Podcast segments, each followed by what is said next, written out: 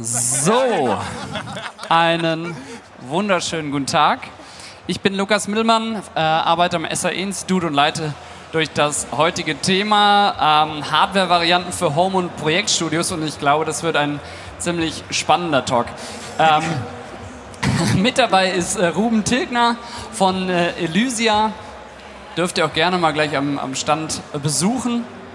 Wir haben den Henning Verlage bekannt, glaube ich, von ganz vielen Deconstructed ähm, Folgen und natürlich auch von Unheilig Arbeit auch mit Henning Wieland und äh, den Christoph, ähm, Produzent und Songwriter, unter anderem für äh, Bernhard Brink, die Brinks und so weiter. Genau. Ja, Hardware für Home- und Projektstudios. Ähm, wir haben ja eben schon ein äh, kurzes Gespräch geführt. Wer von euch nutzt denn überhaupt Hardware? Das habe ich mir fast gedacht. Dann, dann zeige ich so halb auf. So, so ein bisschen, genau. Ähm, und ja, wie viel setzt ihr das denn überhaupt noch ein? Christoph, erzähl doch mal, was ja, du so an Ich kann ja mal mein äh, Studio generell einfach mal beschreiben, damit die Leute und ihren, ihren Eindruck bekommt. Es ist ein klassisches Projektstudio. Das heißt, ich habe meine DAW, meinen Monitor, mein Interface, meine Tastatur und mein, äh, ja, mein Keyboard, mein MIDI-Keyboard. Das ist eigentlich so das, das Hauptsetup. Dann natürlich Monitorboxen und tatsächlich ein Vorverstärker für Mikrofonsignale. Also ganz ohne Hardware äh, geht es nicht natürlich, aber das ist so im Großen und Ganzen das, das Setup. Spannend. Henning, wie sieht es bei dir aus? Mein Setup ist eigentlich eins zu eins das, was Christoph auch hat. Wir arbeiten ja auch sehr viel zusammen und deswegen muss man sich da auch äh, gut austauschen können. Ähm, bei mir ist es so, dass ich tatsächlich sehr, sehr viel an unterschiedlichsten Orten arbeite. Ich habe dann zu Hause mein Studio-Setup. Ich habe ähm, in den Prinzipalstudios in Senden habe ich einen Raum belegt, habe ich nochmal ein Studio-Setup und ich arbeite einfach unheimlich viel äh, von unterwegs aus. Das bedeutet, äh, dass ich total flexibel sein muss, meine Sessions immer irgendwie parat haben muss, dass ich an allen Orten arbeiten kann. Und äh, deswegen ist das Herz des Studios tatsächlich einfach nur noch ein Rechner mit der DAW, in meinem Fall Cubase. Und ich habe dann tatsächlich nur noch in dem Studioraum, in, äh, im Prinzipalstudio, habe ich dann noch ein bisschen Hardware stehen, die ich dann äh, für Aufnahmen gebrauche. Aber sobald das Signal dann aufgenommen ist, bleibt es tatsächlich bis zum finalen Master im Rechner. Okay. Ruben, euch gibt es ja als Hardware, aber auch als Plugin. Was Genau. würdest du denn dann bevorzugen? Das hängt in der Tat von der Arbeitsweise ab. Okay. Und das ist genau das, das ist im Prinzip der typische Plugin-Anwender, der sehr flexibel sein muss, der an jeder Zeit zu jedem Ort die Session aufmachen muss, arbeiten muss, Änderungen machen kann, weil jemand anruft, sagt, hier stimmt irgendwas nicht. Von daher ist es genau die Anwendung und äh, deshalb bieten wir im Prinzip unsere Ideen auf beiden Plattformen an, als Hardware und als Software im Endeffekt. Ähm, was würdest du denn bevorzugen, wenn du jetzt wählen müsstest? Das hängt genau davon ab, was ich gerade mache. Also wenn ich jetzt, sag ich mal, für mich, also ich meine, ich bin jetzt kein Produzent, wie jetzt ihr, der jeden Tag das macht, äh, mit, mit äh, vielen Künstlern zusammenarbeitet, aber ähm, wenn ich jetzt schnell eine Skizze erstellen möchte, mal ein Layout von irgendeinem Stück, ist Plugin super, aber ich denke, wenn es in ein Stadium kommt, wo es richtig gut klingen soll und auch die Zeit da ist, das Klang nicht aufwertend zu machen, dann denke ich, ist eine Hardware immer eine, auf jeden Fall eine Aufwertung. Darf ich da einmal einhaken, weil du gerade gesagt hast, wenn es richtig äh, gut werden soll, würdest du denn sagen, du hast ja dann den Vergleich zwischen eurer eigenen Hardware und den eigenen Plugins. Gibt es da noch einen, einen klanglichen Unterschied? Ja, also man muss klar sagen, ich entwickle die ganzen Geräte bei Elysia, also ich kenne die Hardware in- und auswendig. Ja. Und immer wenn es zum Test kommt der Plugins, dann kommen die natürlich zu uns zum Gegenhören. Und dann höre ich wirklich genau darauf, ob das sich genau gleich verhält, ob die Charakteristik stimmt etc. Und deshalb kenne ich die Unterschiede eigentlich. Und deshalb ist das schon für mich, äh, für mich auf jeden Fall eine richtige Applikation wahrnehmbar. Und wenn man wirklich Top-Level erreichen will, macht das definitiv Sinn. Wie, äh, wie wirkt sich das aus? Also wie würdest du den Unterschied beschreiben zwischen Plugin und Hardware? es ist echter, sage ich jetzt mal. Das ist so ein bisschen wie, ich vergleiche es mal mit Instrumenten. Hab einen richtigen Schlagzeuger da stehen, der richtig losdrescht. Und du hast das Sample-Kit. Das Sample-Kit mag zwar als einzelne gesampelt quasi genauso klingen, aber ein richtiger Schlagzeuger, der, der atmet, der lebt, der hört den Song, der geht auf, der geht nach vorne. Und diese Emotion, die ein Schlagzeuger erzeugen kann, den kannst du, das kannst du fast gar nicht einprogrammieren. Und in gewisser Art und Weise ist die Hardware auch so, wenn ich an einem Hardware-Kompressor drehe, dann merkst du irgendwann, yo, hier ist der Punkt, hier rockt es, hier groovt es, hier klingt's geil, hier habe ich den, das Setup gefunden, was ich geil finde. Nehme ich das Plugin, denkst du, ja, ist, ist schon gut, ganz gut, ich bin eigentlich zufrieden. Okay, Christoph, du hast ja gesagt, ganz ohne Hardware kommst du nicht aus. Also du nimmst dann deinen Vorverstärker. Genau. Warum nimmst du den überhaupt noch? Du könntest ja auch direkt ins Interface zum Beispiel gehen.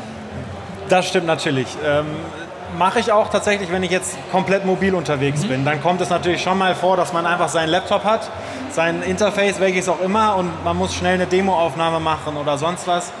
Ähm, aber wenn es dann in die Produktion geht, wo man wirklich auch äh, quasi mit einem guten Gefühl da reingehen will in, den, in die finale Phase, dann ist es na, gerade bei, bei Vocals und so weiter natürlich schon vom Gefühl und für das, was er gerade schon beschrieben hat, diesen Tick, den man da vielleicht noch äh, rausholen will, einfach äh, angebracht. Ist es dann nur die Haptik, also dass ich sage, okay, ich habe jetzt meinen Kompressor, den kann ich einstellen, ich kann ja, wirklich das Ganze wirklich noch händisch einstellen und das Gefühl oder würdest du mit dem mit, deiner, mit deinem Vorverstärker oder ich sag mal dem Interface Ja. jetzt das gleiche machen wollen? Es ist eigentlich eher so eine Gefühlssache tatsächlich. Also eher so, dass ich, dass ich diese paar Prozent da noch rauskitzeln will. Ähm, würde ich jetzt nicht sagen, dass, das, dass es dieses haptische Gefühl ist. Das habe ich da eher, eher gar nicht, weil ich einfach so ein Softwaremensch bin, äh, dass ich es mir eigentlich wünschen würde, dass ich das nicht brauche, sondern direkt äh, aufnehmen kann. Ich würde da, auch- ich da auch gerne nochmal einhaken, denn Ja. ähm, was du so sagst, so, äh, so die, die schnelle Aufnahme zwischendurch, die man irgendwo mit dem Laptop macht, da ist einfach die Arbeitsrealität inzwischen aber auch so, dass es die Aufnahme hinterher auch schon ist. Ja. Es kommt einfach gar nicht mehr vor, dass man hinterher sagt, ach, das müssen wir hinterher im Studio nochmal richtig machen, ähm, weil da weder Künstler noch Plattenfirma noch sonst wer Zeit, Lust und Verständnis für hat. Tatsächlich. Ja. Ja. Ihr kommt ihr denn beide aus einer Hardware-Zeit noch, also wo ihr wirklich noch am Analogpult gearbeitet habt oder zumindest mit analoger Hardware gearbeitet habt und seid mit der Zeit umgestiegen oder war das einfach vollkommen klar von vornherein? Also ich bin in so einer Hybridzeit aufgewachsen, Ja. sagen wir mal so. Äh, ich bin 78er Baujahr und ähm, für mich waren das natürlich die späten 80er und die 90er Jahre. Und äh, ich habe mit einem Atari ST-Computer angefangen und hatte dann meine MIDI-Keyboards da dran. Bin selber Keyboarder, ähm, vielleicht daher auch von vornherein schon immer ähm, Sample-affin, ja, oder dass es mit quasi dem künstlichen Produkt gearbeitet habe und nicht unbedingt äh, zwingend immer Aufnahmen gemacht habe. Ähm, bin daher da vielleicht eh schon mit so sozialisiert. Aber dann kam es halt, dass ähm, mit meinen wachsenden Interessen war auch die Technik immer weiter. Ich konnte also plötzlich auch im Rechner aufnehmen, musste nicht eine Bandmaschine noch synchronisieren ähm, und so weiter. Äh, wollte die Nachbearbeitung machen und es ging halt plötzlich im Rechner, weil die VST-Technologie plötzlich da war. Also es ist so technisch einhergegangen und für mich war das tatsächlich ein Segen, gerade als dann zum Beispiel die UAD-Plattform rauskam, dass ich plötzlich all die ganzen Geräte, die man sich absolut nicht leisten konnte, für die man in große Studios gehen musste, plötzlich eben als Software auf dem Rechner zur Verfügung hatte und damit arbeiten konnte. Also für mich war das dann ein Segen. Absolut. Wie war's mir, bei dir? bei mir war es tatsächlich so, dass ich komplett mit Software ja, aufgewachsen bin, in Anführungszeichen. Also für mich war es eher so, dass man dann nach Jahren in diesem Musikbusiness irgendwann gesagt hat, okay, jetzt probiere ich halt mal einen echten Vorverstärker, einen externen aus, äh, anstatt nur ins Interface reinzugehen. Ähm, weil ich bin halt wirklich mit dem Laptop groß geworden, wo ich äh, meinen Cubase drauf hatte und das war's. Und äh, deswegen kommt das jetzt eher, oder kam das dann später, dass man, ja, dass man da mal mit in Berührung kam und gesagt hat, ah, man könnte doch mal oder äh, ja, Ich glaube, das ist aber da, wo die, wo die Erfahrung anfängt, fehlt. Also viele Leute haben natürlich die VSTs, schöne Bilder auf dem Bildschirm, aber man weiß einfach gar nicht, wie klingt denn das Original. Und es kann durchaus sein, dass ein, eine Original-Hardware daneben vielleicht gar nicht so toll klingt. Ja? Ähm, aber es gibt auch eine andere Möglichkeit, dass es auch besser klingt, einen nach vorne bringt. Und ich denke mal, da fehlt einfach das Wissen oder auch aber eine Hörerfahrung zu wissen, was bringt denn das im Endeffekt. Und da möchte ich vielleicht eine Sache mal reinbringen, wenn man das so vergleicht mit Hardware, Software, da hat, was ich, du hast ein Projekt mit 50 Spuren, hast aber fünf Plugins im Endeffekt drauf und du tauschst dann ein VST gegen Hardware, der Unterschied macht keinen Sinn. Also vielleicht bei einer Summenbearbeitung sagt jeder, was soll ich mit dem ganzen Zirkus? Wenn man aber mal hingehen würde und sagt, okay, ich habe meine fünf Plugins auf den Vocals, die mache ich aus, nehme mal drei Hardware-Teile, vergleich das mal, sieht die Welt anders aus. Und wenn ich das jetzt theoretisch mal durchexerzieren würde auf mehreren Kanälen, dann komme ich auf ein ganz anderes Ergebnis. Und das ist eigentlich so was, äh, sag mal, wenig gezeigt, kommuniziert wird, wo die Welt auch dahin könnte. Natürlich ist der Workflow ein anderes. Und das ist, glaube ich, die, das Hauptproblem, dass der Workflow ein komplett anderer sein müsste, wenn ich jetzt mit Hardware arbeiten würde. Auf jeden Fall, weil natürlich müsste man alles einmal komplett äh, überdenken, sage ich mal, seine Arbeitsweise. und dann wirklich einmal wieder bei Null anfangen, sich diese Zeit nehmen. Und da muss ich ganz ehrlich sagen, dass das oft der Knackpunkt ist, dass ich halt nicht die Zeit habe, jetzt äh, mir eine Vocalkette analog zu, zu erstellen. Da ist einfach, da muss man sich wirklich mal Ruhe und Zeit für nehmen und die ist oft einfach nicht da. Um. Wie, wie lange gibt es euch? Ich meine, es wäre noch nicht so. 13 Jahre. 13 Jahre. Ähm, ich meine, das ist ja von den Klassikern jetzt, ist das ja noch recht jung als Firma. Warum habt ihr euch damals entschieden, da wirklich nochmal auf Hardware zu setzen? Natürlich seid ihr Hybrid, ihr habt beides. Aber warum nochmal auf, ich sag mal, auch das eher hochpreisige äh, Segment in der Hardware? Also am Anfang war natürlich der Alpha-Kompressor das erste Produkt von uns und da wollte ich einfach mal so noch mal zeigen, was so geht, was einfach akustisch machbar ist und ein Werkzeug anzubieten, was so den, den ja, absoluten Höhepunkt von Analogtechnik zeigen kann. Und dann haben wir noch zwei weitere Produkte gehabt und dann haben wir im Prinzip mit der 500er Serie und dem Expressor was angeboten, was auch für den Home Studio User interessant ist, was eben nicht jetzt 5000 Euro kostet, sondern sagen wir, knapp 750 Euro. Und du kriegst dann wirklich schon High-End Sound äh, für kleines Geld im Endeffekt. Und das war sehr erfolgreich. Und ich weiß einfach, viele Kunden, die fangen dann vielleicht mit einem kleinen Kompressor an, nutzen das auf der Summe, dann vielleicht ein Equalizer dabei und die merken schon, wow, das ist schon mehr als meine Plugins. Und klar, der Workflow ist anders, ich muss das jedes Mal einstellen, da durchschicken.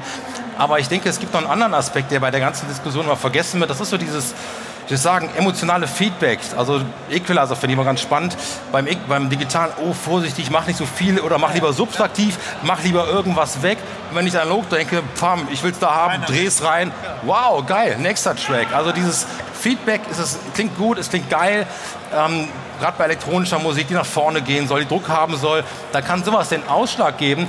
Ich denke mal, bei euch ist das einfach in dem Business so stressig, da bleibt keine Zeit für irgendwas. Aber ich wette, wenn ein DJ in einem Club auflegt dann, und der eine Track ist so und der nächste Track haut die Leute von den Stühlen, dann kann die Analogtechnik da schon einen entscheidenden Unterschied machen.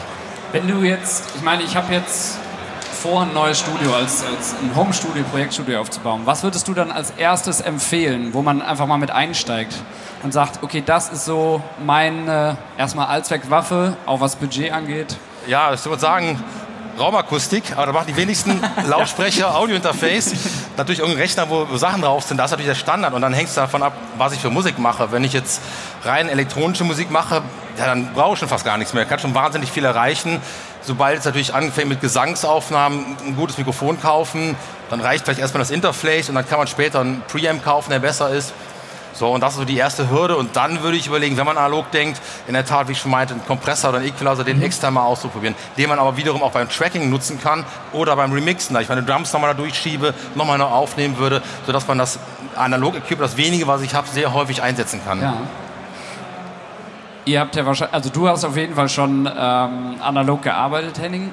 Ja, wobei auch da ähm, die meine Kette sieht eigentlich immer so aus, dass ich ja maximal ein, äh, ein bis zwei Kanäle aufzeichne. Das heißt, ich habe einen Sänger, eine Sängerin im Studio und, äh, oder einen Instrumentalisten. So, und dann wird das vielleicht mit einem oder zwei Mikros noch, äh, noch aufgenommen. Aber in der Regel arbeite ich dann wirklich mit, mit einem Musiker oder einem Künstler zur Zeit. Das ist ja auch heute tatsächlich so, dass man selten noch eine komplette Band im Studio hat, mhm. sondern die Leute einzeln kommen.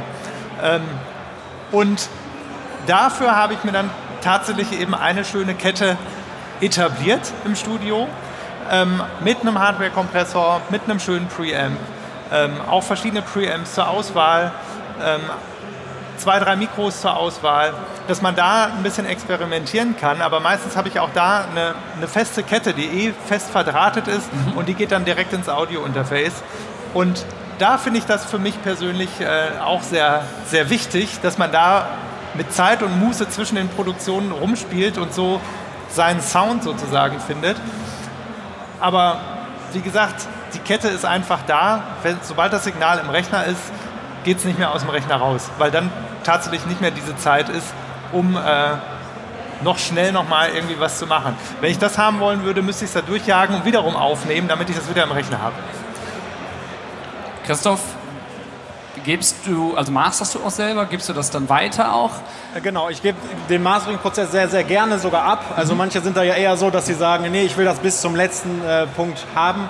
Aber ich genieße es eigentlich, wenn ich quasi meinen Pre-Master mache, dann habe ich so einen, so einen Stand, mit dem ich sehr gut quasi äh, zufrieden bin. Das ist auch sehr oft der Stand, der zu, zu Labels geht, zu Künstlern geht, zu, ja, also zu, zu den Entscheidungsträgern, sage ich mal.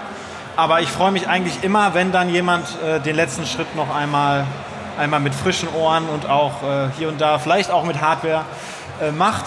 Weil, wie gesagt, es ist ja nicht so, dass ich sage, das bringt keinen Mehrwert. Es ist einfach immer die Frage, ist, steht dieser Mehrwert in der Relation zu meiner Arbeits- und Zeitweise und zu dem Budget? Würdest du denn darauf achten, ob das ein Hardware-Studio ist oder ein reines... Nein, gar nicht. Also, das wenn es zurückkommt und es klingt gut, dann ist das das, was zählt. Also interessant, weil gerade im Mastering-Bereich das noch das größte Investment in analoge Hardware, um sich genau abzusetzen, war natürlich, wenn du jetzt die gleichen Plugins hast wie der Mastering-Ingenieur, da kann er zwar andere Einstellungen machen, aber klanglich kommt er nicht wirklich weiter. Und mit analogen Hardware geht es nach vorne. Und das ist eigentlich, wo das natürlich noch viel, viel stattfindet, das Thema. Ja, ich aber auch da sagen muss, dass ich inzwischen ähm, viele Masterer kenne, die müssen ja genauso schnell arbeiten wie wir. Ja? Und da gibt es Revision um Revision und äh, die nehmen dann vielleicht, haben die ein paar Grundsettings, durch die die einmal die Tracks durchjagen und dann sind die im Rechner bei denen und dann passiert genau das Gleiche, dass nämlich einfach Plugins draufgeworfen werden und äh, dann noch schnell hier ein bisschen was gemacht werden kann, da was gemacht werden kann, weil nicht die Zeit ist, die 16 Tracks vom Album oder so nochmal wieder in Echtzeit dadurch äh, zu jagen. Dazu müssen die Änderungen viel zu schnell da sein. Deshalb ähm, geht es mir da auf wie Christoph, wenn ich das zurückbekomme und ich bin damit happy, dann ist alles gut. Und wie er das erreicht hat, ist sein Problem.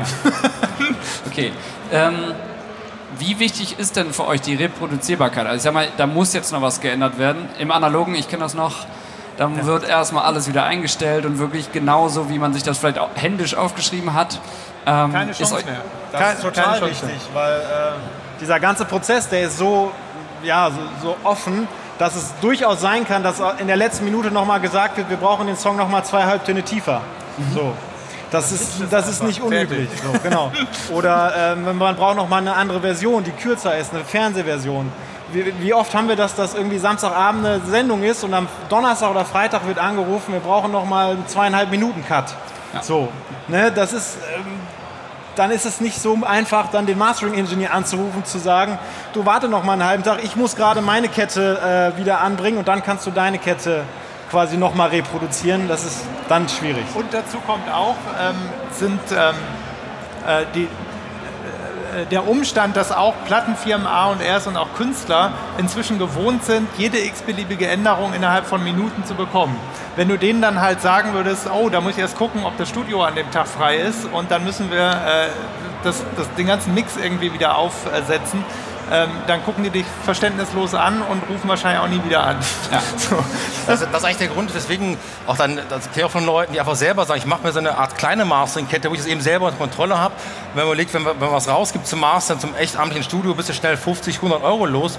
Wenn man es ein paar Mal gemacht hat, dann hat man quasi schon fast ein Reinvestment in einen kleinen Analogkompressor und Equalizer. Und ähm, sag mal, jetzt seid ihr durch eine extreme Situation, wo ihr so unter dem ganzen Zeitdruck etc. ist, aber es gibt auch Leute, die sagen mal, mit mehr Zeitmuße, die hobbymäßig an die Sachen rangehen, die entsprechend auch Lust und Zeit haben, am Sound zu tüfteln, zu arbeiten, die vielleicht mit Hardware-Synthesizern arbeiten, um sich da was zurechtzuschrauben.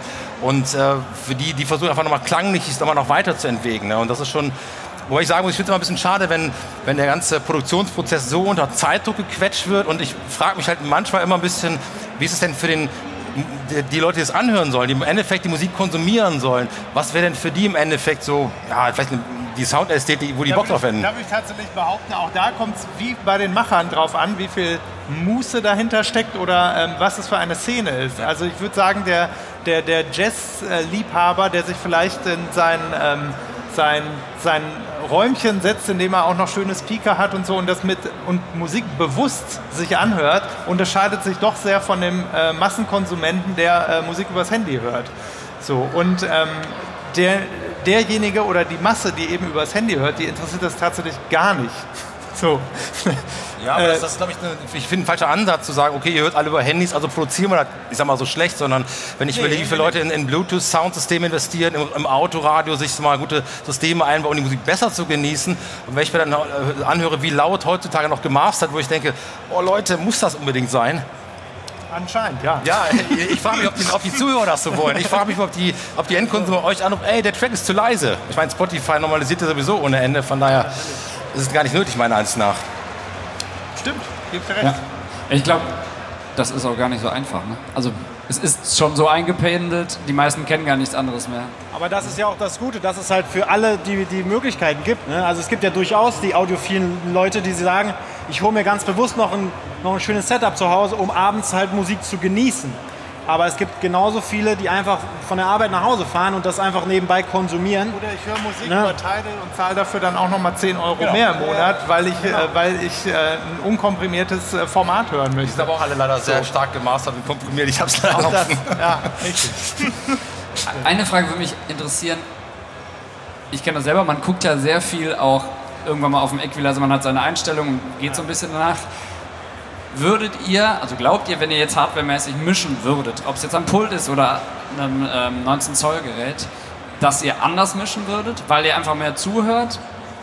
Wie ist Also die Erfahrung habe ich tatsächlich auch selber gemacht. Wenn du ähm, Hardware zur Verfügung hast, gehst du damit anders um, weil die Haptik eine andere ist und weil du einfach reinlangen kannst mit zwei Händen. So, das ist was total anderes, als an einem Bildschirm zu sitzen und mit einem Mausrad zu drehen. Natürlich gibt es dafür inzwischen auch Controller und so, dass man mehr das Gefühl hat, aber es bleibt was Abstrakteres tatsächlich. Und ähm, das ist ja auch der Grund, warum ähm, neben den ganzen äh, Synth-Herstellern zum Beispiel, äh, die erstmal da standen, weil plötzlich Software-Synths zur Verfügung standen, ist ja die Frage, was macht man denn dann? Und alle, eigentlich alle, also, danke, und eigentlich alle haben ähm, eingesehen, dass sie die Flucht nach vorne äh, äh, bestreiten müssen, indem sie einfach tolle Hardware-Produkte anbieten müssen, die meistens sogar sehr hochpreisig sind, weil eben die Komponenten so teuer sind. Aber ähm, genau damit haben die sich selbst gerettet. Sie brauchen nicht gegen ein 200 Euro Plugin anstinken, ne? weil das gar nicht geht mit Hardware.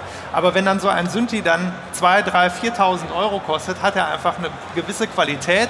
Und wenn ich da dran sitze, ist das natürlich ein ganz, ist schon ein erhabeneres Gefühl. Man kann da dran drehen.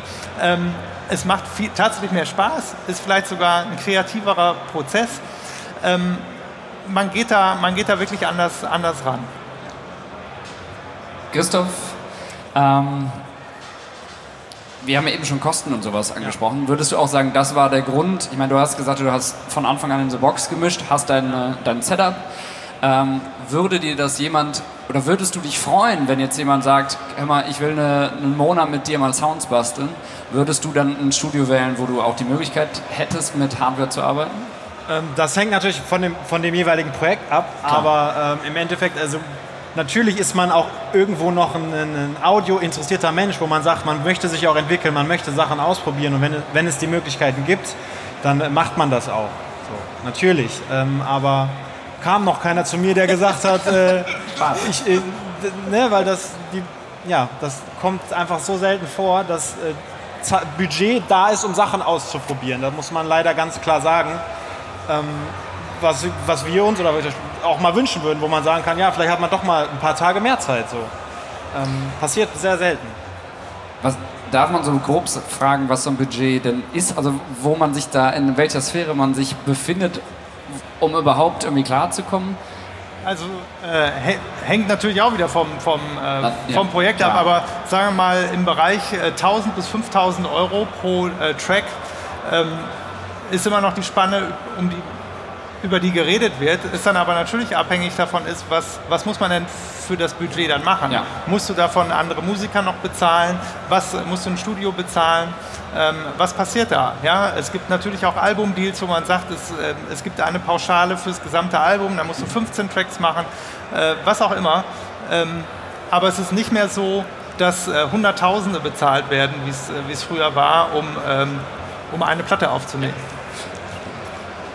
Als Hardwarehersteller ist das natürlich ein spannendes Thema. Ähm, Schritt nach Plugin ist gekommen, ihr habt die Hardware.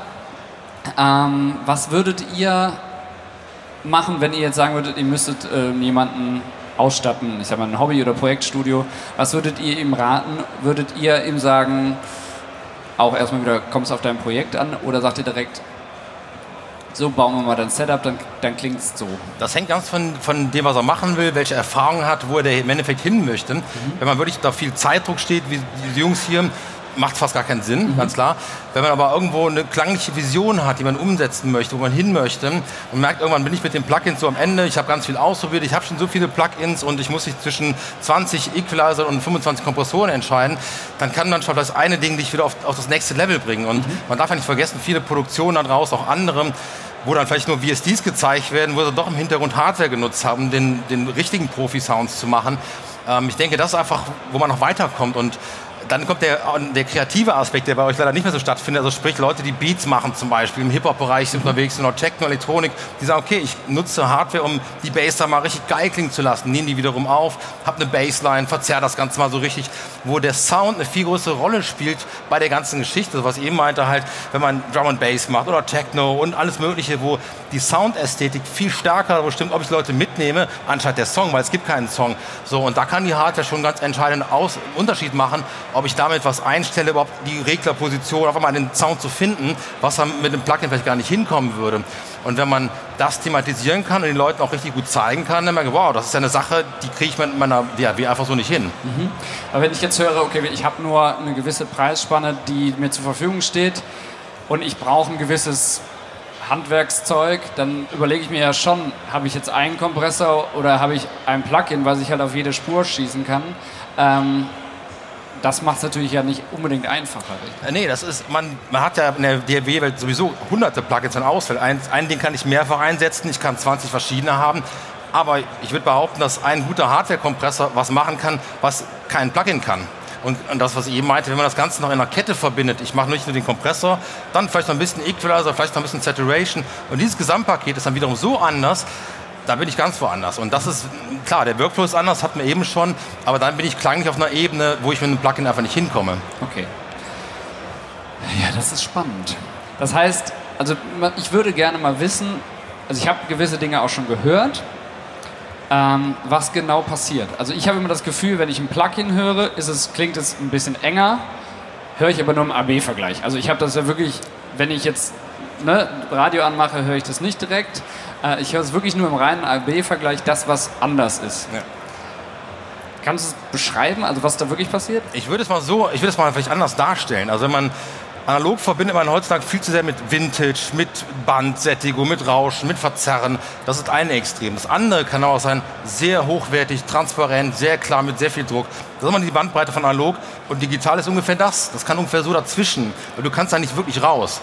So und ähm, wenn man eine Gelegenheit hat, Sachen, gute Sachen mal zu hören, dann wird man den Unterschied hören. Man muss aber auch eine gute Abhörer haben. Das wird nicht auf dem Handy-Lautsprecher passieren oder auf dem Laptop-Lautsprecher. Und dann, wenn man den Unterschied zu schätzen weiß und weiß, ich nutze den mehrfach, dann wird der Unterschied immer größer. Mhm. Ich meine, ihr Mix in the Box, ihr würdet nie den Unterschied hören, weil ihr einfach nicht zwischen Hardware, Plugin und ähm, nee, für der mich, eigentlichen nee, Hardware... Für, für mich wäre analoge Hardware tatsächlich ein, ein Luxus, den ich mir gönne, auf dem, was ich sonst in the Box habe. Und wenn eben Zeitbudget sonst was da wäre, würde man das nutzen, aber auch nur, um es äh, quasi auszuprobieren oder weil man da Bock drauf hat. Nicht, weil es unbedingt sein muss, aus meiner Sicht. Und ähm, ha analoge Hardware würde auch, genau wie du gerade beschrieben hast, in dem Fall Sinn machen, dass man ein Instrument hat, das durch ein paar Komponenten schickt, damit rumspielt, um einen bestimmten Sound zu finden und dann nehme ich den auf so wie ein Gitarrist seine Bodentreter hat, sein Amp hat und damit einen bestimmten Sound macht und das nimmt man dann auf. Und so versuche ich das immer äh, so zu sehen. Du hast einmal das, was quasi vor dem Mikro so passiert, dass ein Soundcharakter, irgendeine Identität erstellt werden soll und dann hast du eben die Aufnahme. Und im, in der DAW hinterher passiert dann eigentlich eher ähm, klassisches Mixing, in dem Sinne, dass du das alles in den richtigen Fokus stellen musst. Christoph, wenn du jetzt was kaufen würdest, ja. Ähm, was wäre das? Also hättest du irgendeinen Traum, wo du sagst, okay, wenn ich jetzt Geld hätte, ich würde das öfters ein einsetzen? genau. Nee, ein Auto. Also, das, das wäre eigentlich tatsächlich eher die, die Ecke, die Henning gerade erwähnt ja. hat, um, um halt, also die einzige Möglichkeit, das in meinen Workflow einzubinden, logisch, wäre diese kreative Ecke. Mhm. Dass man eben sagt, wie kann man die Drums, wie kann man solche Geschichten halt doch ein bisschen, bisschen hervorheben. Weil alles andere ist halt so schnelllebig, dass ich da nicht hinterherkomme, da nochmal äh, das durch, durch eine Spur zu schicken, durch ein Outboard-Gerät. Aber das wäre durchaus was in der Zukunft, wo man sagt, okay, wenn man Muße hat und Zeit und Geld, dass man sich da gezielt mal was äh, raussucht, um sich da zu entwickeln. Wir haben ja schon eben auch mal kurz über Camper und so gesprochen. Ja. Würdest du sowas nehmen, sage ich mal, wenn sowas in der Richtung auch gäbe, dass ich halt so ein Gerät habe, was einfach alles simuliert, aber schon noch irgendwie. Gab es doch schon mal. Von äh, SSL sogar, oder was? Oder vertue ich mich? Ich weiß nicht, was du meinst. Also ne, würdest du sowas nehmen? Äh, Ja klar, wenn das, das hängt dann aber vom, man würde es halt ausprobieren und sagen, bringt einem das was, hört man einen Unterschied, äh, fühlt es sich gut an, dann würde man das definitiv äh, machen, ne? das auf jeden Fall. Ja. Ich möchte kurz noch mal einhaken, weil ihr habt natürlich die Produktionsweise, wo eigentlich nur noch ein Sänger da steht, wird aufgenommen. Und klar, früher gab es Bands, du hast einen Schlagzeuger aufgenommen, einen Bassist, wo natürlich sehr viel mehr am Instrument Sound gemacht worden ist, mit Pickup-Einstellungen, mit allem Möglichen. Und im besten Fall hast du es so aufgenommen, und wow, ist super. So, und die Idee mit Analog ist auch einfach zu sagen, okay, ich habe im Prinzip ein Sample-Kit und schicke das genau durch Analog, um genau diesen Charakter nochmal drauf zu printen, und um dieser Produktion noch was Besonderes zu geben, um rauszustechen, um anders zu sein. Weil ich sag mal, wenn, wenn Ableton ein Sample-Kit rauskriegt, dann haben das 100.000 andere auch. Dann klingst du genauso wie der und wie der. Aber mit der richtigen Processing kann man das komplett anders formen oder noch viel stärker seine eigene Vision umsetzen, um sich abzuheben oder damit die Jungs im Club noch besser auf deinen Track abgehen im Endeffekt. Und ich denke, das wird zu sehr vergessen äh, bei der ganzen Diskussion, weil hier geht es nur um Zeit, um Effizienz, um Schnelligkeit. Aber es ist ja auch das, was die Leute da draußen irgendwo berühren sollen. Das war ein, finde ich, ziemlich schönes Schlusswort. Ich weiß nicht, ob wollt ihr noch was zu sagen. Ansonsten würde ich äh, die Runde eröffnen. Die, die ihr hier sitzt, wir waren jetzt sehr unter uns. Ähm, gibt es noch Fragen aus dem Publikum zur Thema Hardware, Hardware-Einsatz, Hardware-Einbindung auch? Ähm, wie stöpsel ich das alles ineinander? Was macht da Sinn? Ähm, dann haben wir da jetzt ein paar Minuten noch Zeit für. Oder seid ihr komplett erschlagen von den Informationen, die Battlefield noch. euch die Ohren gehauen? Okay, da ist eine Frage. Okay, ich komme sofort zu dir. Heute habe ich gesehen, dass äh, es gibt neue Produkte, die das Analog mit äh, Digital kombinieren. Das quasi das, um diese Callback-Funktionen zu haben, kann man mit über den Plugin, der mit dem Hardware verbunden ist, Callbacks machen. Äh, wie seht ihr die, die, die, die Zukunft dafür? Ist das wirklich die Zukunft, wo wir hingehen? Ich wiederhole nochmal eben die Frage. Ähm, er hat Hardware gesehen, die quasi so eine Art Callback-Funktion haben, Recall-Funktion. äh, Recall-Funktion. Ähm, wie seht ihr das? Vor allen Dingen auch als Hersteller würdet ihr es einbauen? Ja, das ist eine spannende Frage, weil wir haben uns auch damit beschäftigt und auch viele Gedanken gemacht. Und ähm, als Hardwarehersteller ist es kein einfaches Thema, weil wenn ich jetzt eine Hardware habe, die funktioniert für sich autark, die kannst du 20 Jahre nutzen. Sobald das ein Plugin hat, was es steuert, kannst du jedes Jahr oder jede Woche ein Update rausbringen, damit es noch funktioniert. Also das ist eine große Gefahr, wenn der Entwickler dann irgendwann nach drei Jahren sagt, tschüss, läuft das Ding im Endeffekt nicht mehr. Ähm, man denkt immer, man hat das ähm, Plugin, ich ersetze das durch eine Hardware und spielt genauso. Und das ist, was ich eben meinte, dann nutzt du das Gerät eigentlich nur einmal und der Effekt in der ganzen Produktion ist überschaubar, so nenne ich es mal.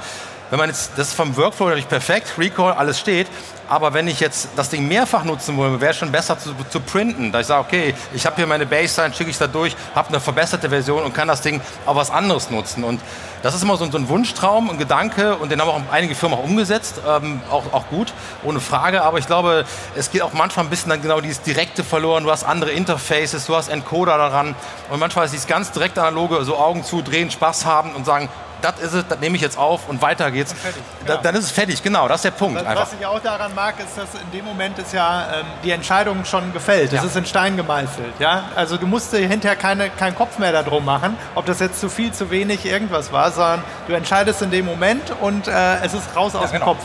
Das ist für einen kreativen Prozess ist das äh, viel besser. Müssen wir an der Stelle auch noch mal kurz genau einhaken an dieser Thematik, weil ich glaube, das ist auch so ein bisschen so, das ist zumindest mein Empfinden bei der Plugin-Welt. Man hat tausende Parameter, an die man permanent rumschrauben könnte und man ist irgendwie immer so ein bisschen unzufrieden, ah, da mal im Kompressor, da im Equalizer, da noch irgendwas. Aber ich denke, wenn, du Spuren hast, die in sich schon richtig geil klingen, dann kannst du dich auf Level konzentrieren, auf Automation und ein bisschen Effekte. Und ich denke, das ist auch so ein bisschen der analoge Weg. Wenn man eine Spur bearbeitet durch analog, dann denkst du, wow, der Bass klingt geil, das Drumstick ist super, schiebst hoch, denkst gut und hast nicht das Gefühl, ich muss immer an jeder Stelle irgendwo schrauben. Also wenn ich mir hochrechne, ein Projekt, mit wie viel Steuermöglichkeiten man überall hat, ist irgendwann irre. Ne? Beantwortet das deine Frage? Gibt's. Ja, ich komme zu dir. Sofort.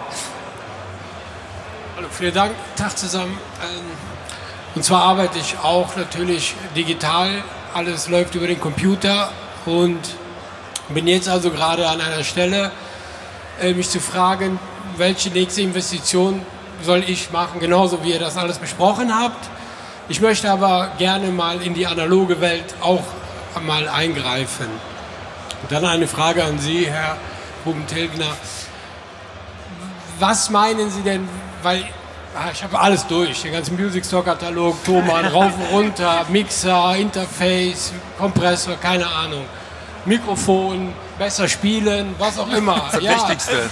Ja, natürlich. Es sind Millionen Fragen, die man beantwortet haben möchte, aber die letztendlich zu der ersten einzigen Entscheidung für mich fallen soll, welches Hardwaregerät meinen Sie wäre jetzt Computer steht da, Interface steht da, Mikrofon steht da, alles ist soweit Ich okay.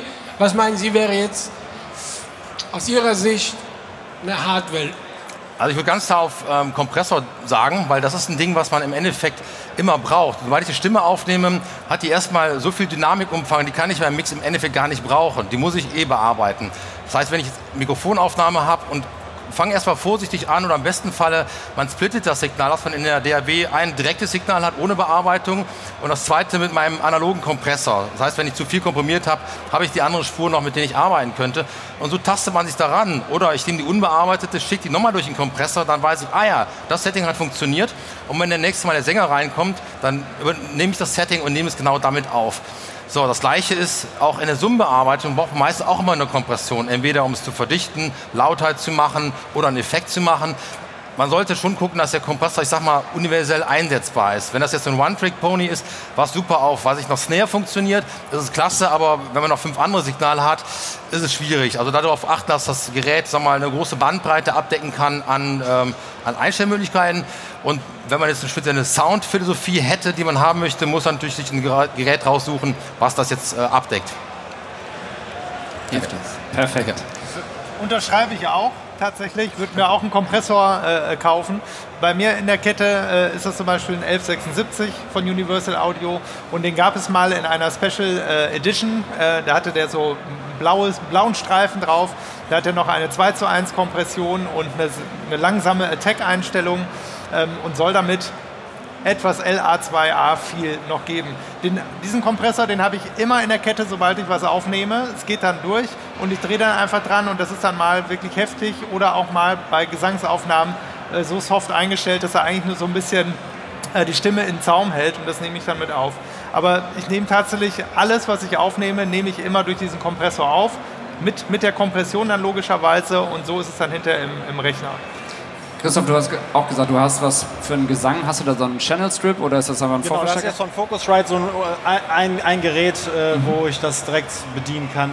Aber auch, ich würde mich da auch den Kollegen anschließen, dass auf jeden Fall muss es was Universales sein, was man, was einem auch einen wirklichen Mehrwert äh, bringt. Also ich muss da einhaken, bei dem 1170 super für Vocals, aber der ist schon wieder nicht geeignet für die Summe, weil es so ein Kanal ist, Mono. Du kannst also nicht, die, du kannst also nicht das ganze Ding bearbeiten. Deshalb wäre so ein, sag mal, ein, Mono, ja, ein Stereokompressor schon cool, der einfach flexibel ist. Den kann ich für die Vocals nutzen oder wenn ich jetzt Stereo-Signale eh schon aufnehme, das wäre vielleicht, weil sonst muss ich das Geld doppelt ausgeben. Einmal den Mono für den Vocals und noch einmal für die Summe. Plus den Stereo-Koppler.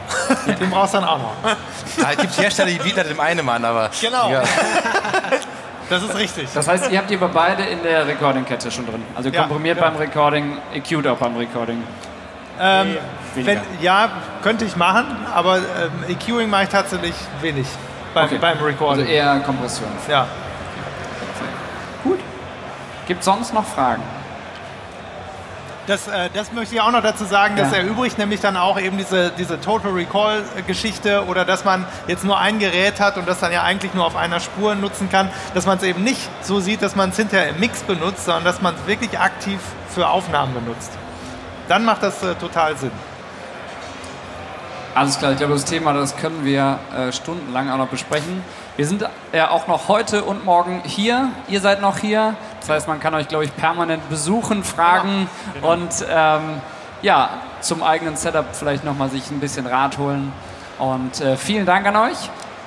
Ich wünsche euch einen wunderschönen Tag noch hier bei der Studioszene. Genau. Bis ganz bald. Danke, tschüss.